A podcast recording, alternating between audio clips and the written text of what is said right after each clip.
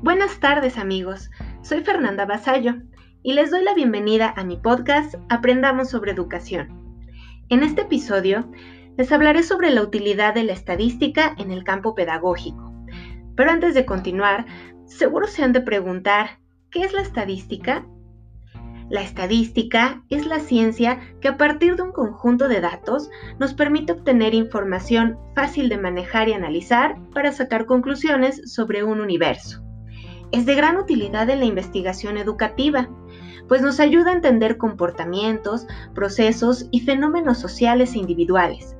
Pero esto lo hace desde lejos, o sea que en vez de identificar a los miembros del conjunto de manera personalizada, les asigna un número y traslada la información a una tabla, lo que hace más fácil su manejo y análisis.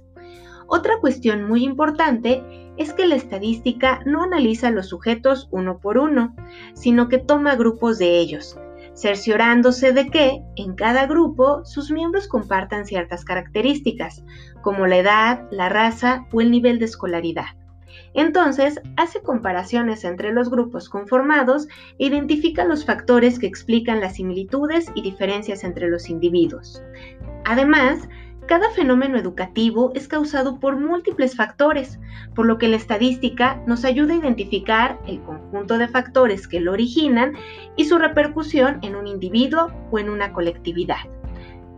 La estadística tiene dos funciones o áreas, la descriptiva, que consiste en simplificar la información para interpretarla y sacar conclusiones de un conjunto de datos, y la inferencial, que nos permite tomar esas conclusiones y hacerlas extensivas a otros sujetos que no fueron parte de nuestro estudio. Como ejemplo de su utilidad, tenemos que, para conocer la influencia de las tecnologías de la información en el rendimiento escolar, podemos hacer un análisis sobre la relación entre el nivel de rendimiento de un grupo de alumnos con el número de horas al día que tienen acceso a un dispositivo electrónico con Internet.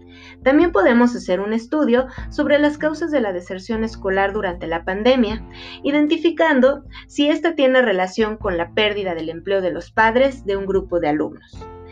La estadística también se puede ocupar para conocer si los actuales libros de texto están logrando el objetivo de desarrollar el pensamiento crítico.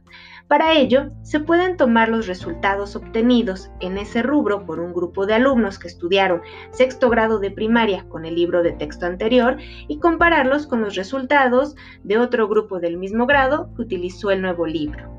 Como pueden darse cuenta, la estadística es una parte importante del trabajo que hacemos los pedagogos. Con esto llegamos al final de este episodio. Hasta la próxima.